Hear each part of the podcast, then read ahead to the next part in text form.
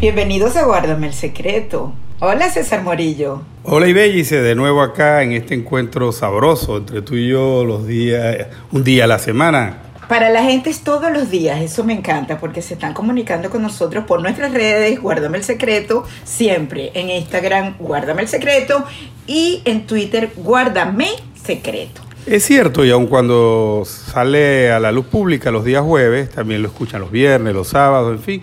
Y por fortuna hasta ahora nos han comentado, y alguien me lo dijo, que no pierden vigencia, que no pierden vigencia y eso es maravilloso, es muy importante cuando hay ese feedback. A pesar que las cosas andan muy rápido, los hechos nos envuelven en una dinámica impresionante a pesar de la cuarentena. Y el país está muy preocupado, la gente sensata del país me refiero, por lo que está ocurriendo en cuanto al control de precios y específicamente sobre la empresa de alimentos Polar. ¿Qué significa, si las cosas van por el camino que está mostrando el régimen, que podrían quedarse los venezolanos finalmente sin su arepa? Eso es perder la esencia. Mira, eh, es una cuestión muy importante porque fíjate tú la propensión que tienen estos regímenes de izquierda, digamos de izquierda radical, hay que hacer la salvedad, eh, con relación a la empresa privada. Parece que les da escosor que exista alguien que tenga éxito con la iniciativa privada. Entonces en Venezuela la empresa más importante en el ramo privado es la Polar. Ya no nos quedan empresas en el país. En estos días leía un informe que hablaba de que cuando llegó Chávez habían más de 13.000 empresas privadas en el ramo agroalimentario. Hoy no quedan ni 2.000. Es impresionante cómo Específicamente destruidos, destruidos todas las empresas por ellos mismos. Y, pero sí tenemos que hacernos unas preguntas fundamentales porque es inevitable. Repito, Maduro está en el peor momento desde que ocupa Miraflores. ¿Por qué toman una decisión de este tipo que lo debilita aún más? Vino, en días pasados decíamos, y Bellice, que Maduro estaba entrando en una etapa en donde iban a proliferar sus errores. Creo que lo que está ocurriendo en el país le dio también un cierto temor, porque es que está ocurriendo que la gente, entre decidir si se muere el coronavirus o decidir si se muere del hambre, prefiere por lo menos salir a buscarse el alimento para ellos y sus hijos. Entre el virus y el hambre que me mate el virus, es la consigna de la gente cuando protesta en el interior del país, que además ha perdido el miedo. Exacto, está bien, pero fíjate tú, ¿qué ha pasado el, régimen vio eso, estaba viendo que en los pueblitos y en, y en las ciudades o, caseríos están sucediendo cada día eh, iniciativas de ese tipo y se aproximan, y también en la capital están ocurriendo. Entonces decidió echarle la culpa a alguien. ¿Y a quién se le iba a echar sino a la principal industria de alimentos del país?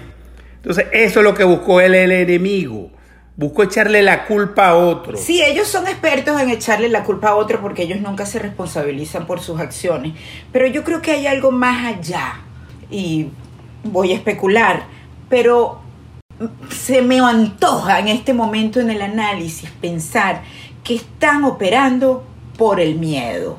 Que todo lo que se activa en este momento en el régimen, específicamente en el caso de Maduro y su entorno fundamental, incluidos los cubanos, tiene que ver con que van sintiendo, primero que se quedaron sin dinero, eso es, y los precios del petróleo, la pandemia en el mundo, ya no están los capitales con los que contaban, les queda el oro y están vigilados, hay un operativo en el Caribe que les corta el narcotráfico, es decir, es una operación compleja y siguen las sanciones que se van endureciendo.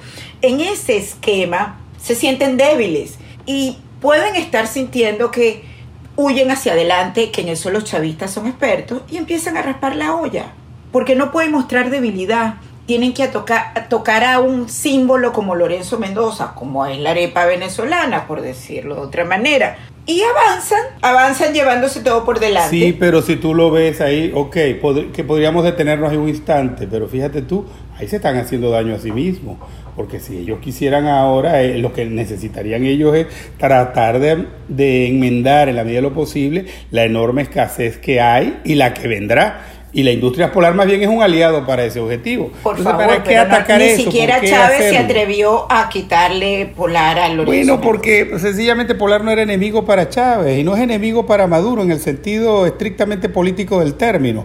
Lo que tratan es, a mi juicio, reitero, te sigo en mi idea, de que buscan un enemigo, es decir, buscan decirle al pueblo, mira, el culpable de que no te lleguen los alimentos no somos nosotros, no es el CLAP o que los alimentos estén muy costosos. No, es eh, Lorenzo Mendoza. Yo de eso se trata. Quiero, quiero apoyar un poco lo que significa, en cuanto a mi argumento, que ellos están nerviosos y algunos planes defensivos que están aplicando. Y esto tiene que ver con el sector militar y estratégico fundamentalmente.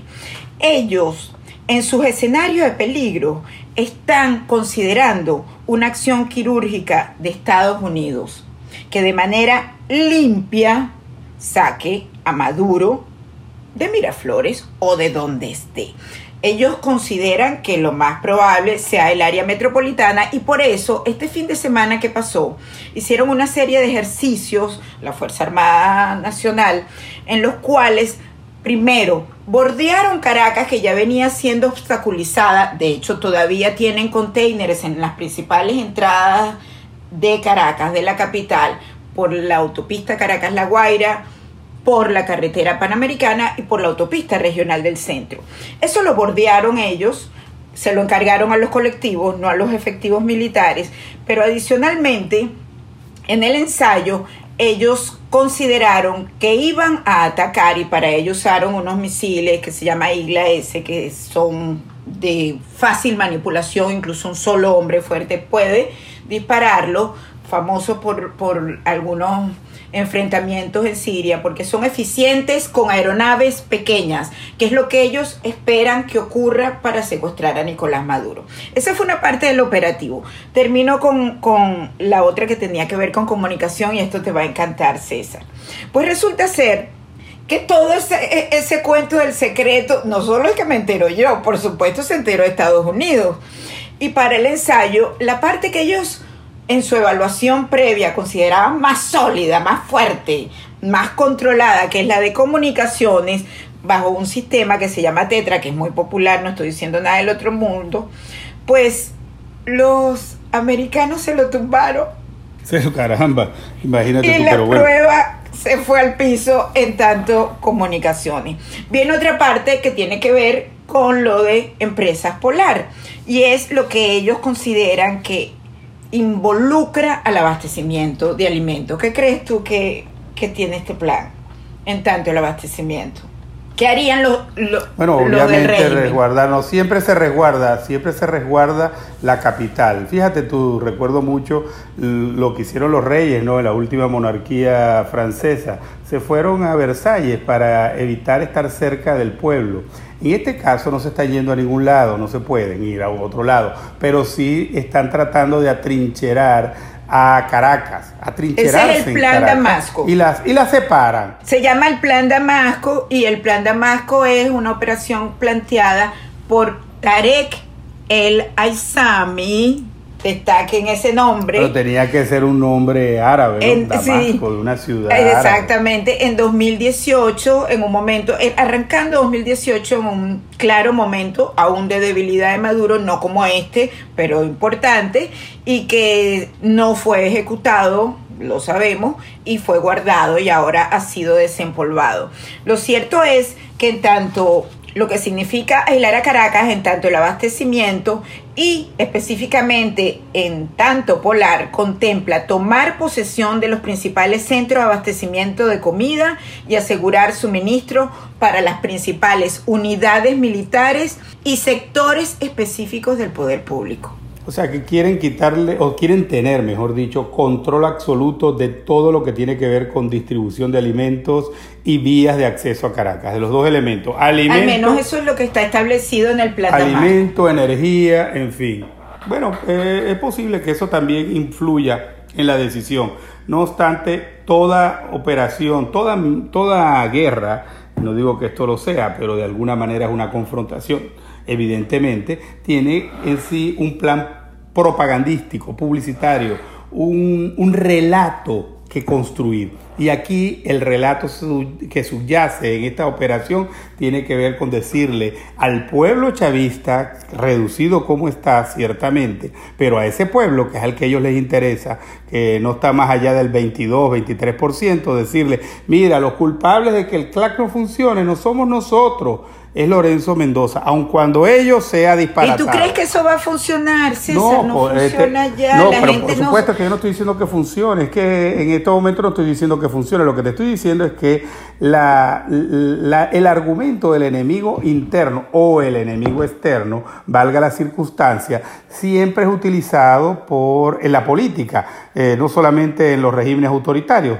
también en la política. Es decir, los cuartos de guerra diseñan estrategias que se basan en amigo-enemigo, en fin. Pero en todo caso, lo que sí está claro es que ellos están, digamos así, intentando, dando pasos hacia atrás viendo cómo se resguardan en el espacio geográfico y de la argumentación se les reduce, se les reduce. Ajá, pero ellos están pensando algo más, la designación de Tarek El Aizami, ¿qué significa? Porque además quiero que comentemos declaraciones relativamente recientes de Mike Pompeo, el secretario de Estado sí, quería irme a eso, y dice precisamente, o este Mike Pompeo en recientes declaraciones, como tú dices, mencionó como primer punto de la agenda, de una vasta agenda, hizo como, tuvo como seis, siete ítems de lo que es la política que, digamos, exterior que él conduce.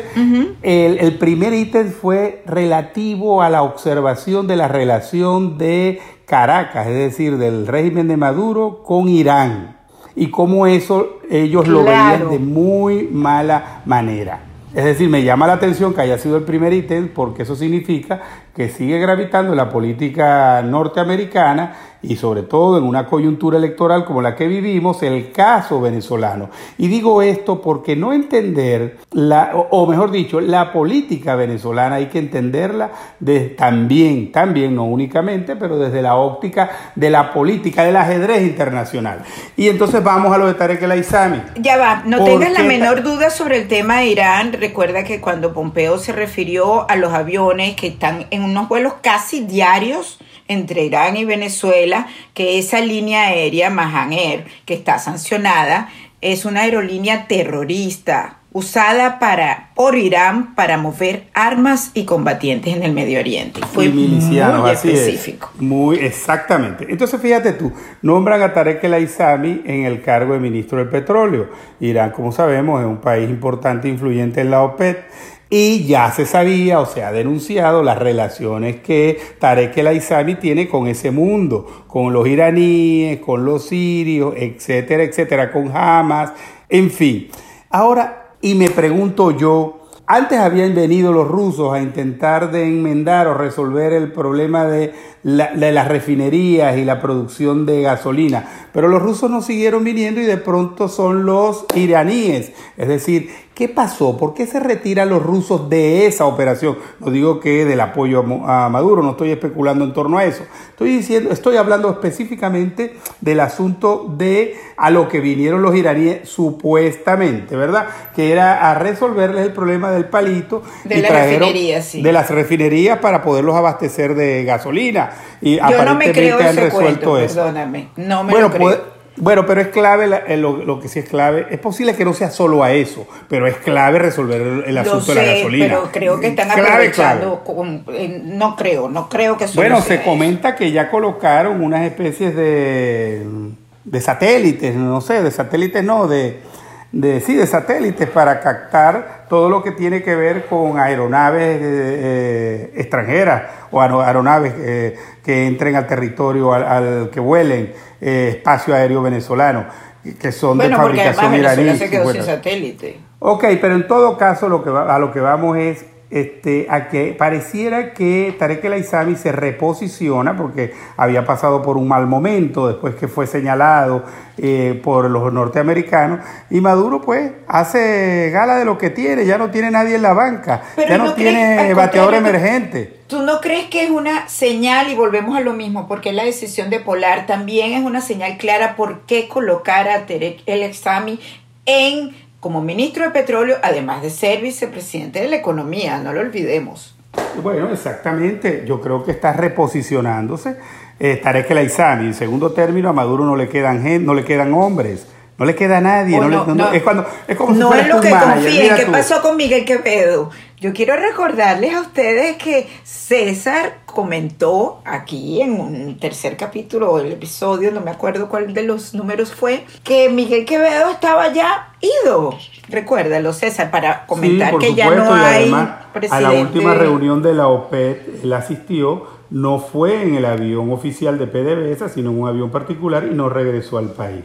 Todavía no está claro si está en el país o está afuera, si regresó y si regresó fue los últimos días. Pero lo que sí está claro es que lo está de sacaron y pasó por ahí sin pena ni gloria. Bueno, más con pena que con gloria, Ah, obviamente. por porque favor. se puede decir, como señalan algunos analistas, que fue el sepulturero final, el que le echó la última pala de tierra a PDVSA, la otrora en una oportunidad gran industria petrolera venezolana, que llegó a estar entre las tres más importantes industrias del mundo. Entonces es una lástima que, por eso te decía, que alguien como Miguel Quevedo, tan gris, que no sabía ni de petróleo y que no se le sabe destreza alguna eh, relevante, haya pasado por ahí, es de verdad, habla a las claras de que Nicolás Maduro tiene poco personal en en quien apoyarse para gerenciar, para gobernar. En consecuencia, eh, vuelve a lo mismo, lo se recicla, eh, vuelve a colocar a Tarek El Aizami en un puesto importante, un hombre que tiene dificultades para tener relación con el mundo, que no sean sus vinculaciones árabes, ya muchas de esas muy dudosas. Así que obviamente es una debilidad, pero ojo, y Bellice, con esto cierro el comentario, una debilidad a la cual, mm, digamos, de la cual no puede escaparse. Si no tengo hombres, recurro a los que tengo. Es un manager que mira hacia atrás a su banca y no ve a nadie. Bueno, busca al que ya tiene, aunque tenga el bate quebrado. Entonces coincidimos que está en un franco momento de fragilidad Nicolás Maduro. Sí, es un franco momento de fragilidad, aunque yo acotaría algo, y dice. Es una fragilidad, ya lo hemos dicho, para que no, no nos señalen de voces agoreras que están anunciando cuándo va a caer, cuándo No, no, va a salir. agoreras no, estamos aquí, haciendo- aquí lo que hacemos es anunciar buenas noticias. cuando Exactamente, pero en to- es- tiene razón, pero en todo caso, para que no, estemos, no nos estén acusando de, de, de premo- de- de voces premonitorias, en todo caso sí ha sido un momento débil que se ha extendido y prolongado. Bueno, pero bien, yo entonces voy con el secreto. Dilo, por favor. Resulta ser que sí está muy frágil el señor Maduro y no han dejado de producirse llamadas de personajes importantes. No miente Pompeo ni miente Abrams cuando dice que los teléfonos no dejan de sonar, a lo mejor exagero, pero hay frecuente comunicación con el alto entorno del régimen. Al- alto entorno militar. y civil. Te pregunto. Y ah, civil. ok. Ok, ok. pero lo relevante es el militar porque eso es lo que sostiene a Nicolás Maduro, no los civiles. Exacto. Y entonces, entre esa comunicación que ya comienza a ser bastante fluida, yo no sé si tú recuerdas cuando Abrams dijo, bueno, nosotros proponemos como para la Junta de Transición un, un número de cinco miembros, pero eso se puede ampliar. Las Sí, conversaciones con esa- ese entorno de Maduro es la solicitud para que se amplíe a siete miembros. Ese es el primer secreto. Una junta de transición con siete miembros. Y te estoy... Oye, interesante eso. O sea que hay como, como que ni, para no dejar a ningún factor fuera. Así ¿Será algo es, así? ampliándolo porque ellos tienen Claro. interés de, de que se amplíen algunos términos y también Estados Unidos, no crea, y también eh, la, la presidencia interina. Es decir, yo creo que políticamente no ninguno se va a agarrar del tema de que tienen que ser cinco o nadie, sino, ah, no son siete. Es un cogobierno, eh, esperemos que civilizado. Pero mira tú cómo va adelantada la cosa. Y esto Sí. es como te lo estoy contando y a todos ustedes. Después, otro punto, solo tengo autorización de la fuente de decir tres. Un iba a decir cuatro. Un consejo de Estado Mayor o de Seguridad se ha discutido como probable que entonces tendría que ser distinto a este alto mando militar. No quiere decir, no necesariamente tienen que salir todos los miembros del alto mando, a lo mejor incluso puede haber algunos que se vayan voluntariamente y que no participen en esto, algunos que siguen siendo leales a Maduro, no lo sé, pero eh, que se vea remozado, que se vea renovado, que se que haya otro rostro frente al país, que yo creo que ese es un mensaje muy importante. Lo que sí te adelanto que con seguridad por lo menos un alto oficial militar del régimen va a estar en la Junta de Transición. O sea, van tres. ¿Vas a dar la cuarta o no? Sí, voy a decir que aún no se discute quién la presidiría. Bueno, pero es una No se discute o no se discute todavía quién la presidiría. Sí, aún no es un tema eh, cerrado en la discusión, pero creo que como van las cosas podríamos sentirnos optimistas. Ok, fíjate tú que eso... ¿Tú no sientes que eh, eh, los americanos están como muy firmes y muy enfáticos en que no solo eso, también los venezolanos, tú escuchas a Guaidó y Guaidó más bien convoca permanentemente a que bajen el tono y, cesen los ataques y, y entre la ayuda humanitaria. Yo lo siento muy seguro, la otra vez lo comentábamos. sí, por supuesto. Esto tiene una explicación, tiene que tenerla y, nadie está loco, salvo que algunos del lado del oficialismo. Sí, yo siento claramente que, este, digamos, parece reiterativo este comentario, pero aplica, que es que Venezuela sigue estando y va a estar durante todo este periodo en la agenda eh, política de Donald Trump y la vida política venezolana, guste o no, algunos me criticarán de antipatriota, pero no, estoy eh, analizando los hechos, no estoy diciendo que sea bueno o malo. Esto eh, gravita la situación venezolana, tiene un componente del tablero internacional muy importante. Además es así en todos los países del mundo, unos más u otros menos dependiendo de su importancia. Y no olvidemos que Venezuela tiene una relevancia en este mundo del Caribe y de Sudamérica, de Latinoamérica, muy grande, no solo por ser productor petrolero, sino por la relevancia que el propio Chávez le colocó al, involucrarse en procesos de otros países, llámese Nicaragua, llámese Colombia, en fin, hasta España llegaron a estar, las manos del chavismo metidas e involucradas, y todavía lo están. Así que no nos extrañe que cuando hablamos de la situación venezolana, eh, evidentemente eh, toquemos el tema de lo que son eh, la perspectiva de Estados Unidos en ello, o sea, la perspectiva de la política norteamericana.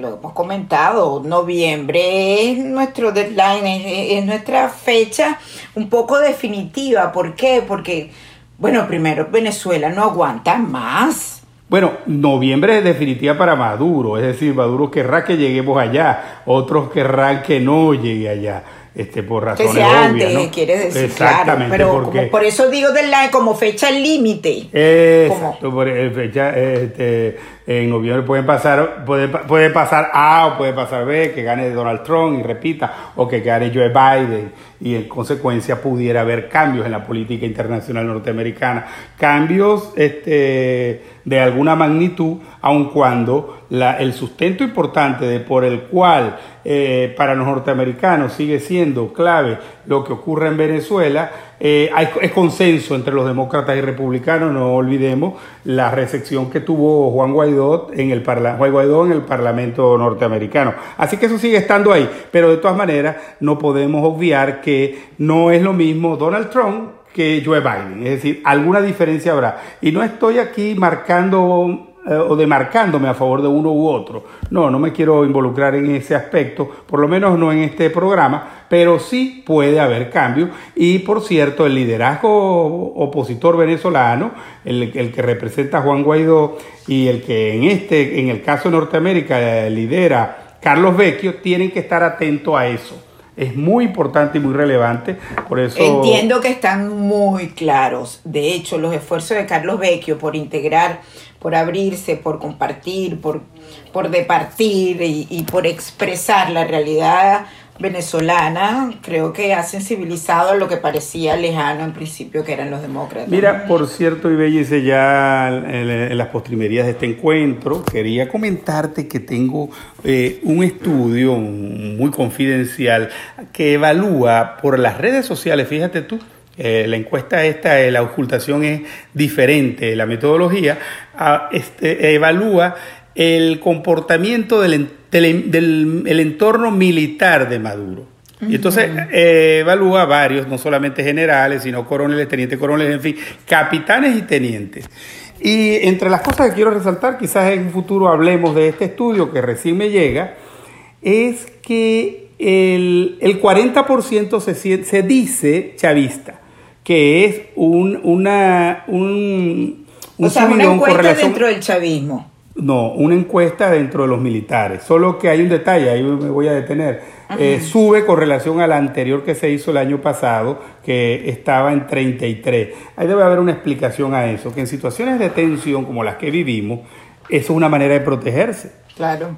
Es decir, mira, yo voy a colocar en mi tweet eh, que soy revolucionario, que soy chavista, o madurista, o socialista, en fin, todo en sus diferentes versiones, para que conmigo no se meta. Wow, pero debe ser imposible hacer una encuesta entre los militares y... y, Pues no, no, no, encuesta como tal no, sino evaluarlos a partir de lo que dicen en sus redes sociales. Igual, pero llama la atención que el 60 pero no importa, no importa, te da datos. algo se filtra, pero por muy complicado que, sea, pero óyeme esto, por muy complicado que sea, no te llama la atención que el 60% no se define como chavista, revolucionario, madurista, socialista. Pero otro detalle, Ibellice, ¿tú sabes quién es el jefe de la cúpula chavista madurista más retuiteado? Dale, cuente es Padrino López, no es eh, Nicolás Maduro. Hay es Padrino. Hay uno de dos, el que mejor controla los bots, que los tienen todos. Y él tiene un gran ego, como le gusta. Ahora, esos bots no los controlan los cubanos. Se filma para... No, no. Él se filma para la novia, él hace... No, eso es... Él, es muy particular. Pero bueno, que es Juliana, la novia de digamos que el chavismo él, él, ha trabajado para ello, así que se lo merece. Y es como más tibio. No puede ser que Maduro lo vea como el más inofensivo y Maduro quedó de segundo. Siempre, siempre. Yo he dicho que, que Padrino López es el hombre colcho. Es un término que aprendí allá en mi lejana militancia en el MAS, que hablaban de un hombre que siempre, a pesar de ser minoría, uno de los dirigentes nacionales del MAS, siempre estaba en los cargos salidores a diputados. Lo llamaban el hombre colcho porque flotaba en todas las circunstancias. Así me parece a Padrino López. Oye, entonces el primero retuiteado es Padrino, el segundo lejos es Nicolás Maduro, y el tercero más abajito es Diosdado Cabello. O sea que algo ahí pasa, algo ahí pasa, ¿no? El estudio te da más detalles interesante por lo demás, que pudiéramos evaluarlo la próxima vez que nos veamos. ¿No será, César, que, que en una medición de opinión, no importa, o seguimiento, es más inofensivo para los militares si tú estuvieras conspirando, si tú te sintieras de oposición o le tuvieras una gran rabia a Maduro y a todo el régimen en general? ¿Tú no crees que es justamente acomodaticio y práctico el decir que sigue eh, eh, retuitear a Padrino, te pone como que bien con los militares y con todo el mundo. Sí, es probable, sí, ciertamente, hemos dicho. No le quiero eh, quitar la popularidad a Padrino, y menos aún le quisiera... un tanto anodino, un personaje de esos que... Sí, no, no, y no le quisiera quitar esta aparente popularidad porque me interesa mucho para, para que empiece a ser sospechoso otra vez. bueno, eh, Después del 30 de abril, un personaje que aparece el 30 de abril, por favor, que todo el mundo sabe que estaba conspirando y él ahí como si nada, escribe un tweet diciendo bendición, Maduro y etcétera. Entonces, bueno. Eh, bueno, y Bellice, eh, creo que por, por esta semana se nos fue el tiempo de esta grata conversación. Y con una gran velocidad nuevamente. Gracias, César. Ha sido un placer. Gracias a ustedes, por supuesto. Los sí, nos vemos, nos vemos o nos escuchamos la próxima semana. Besos.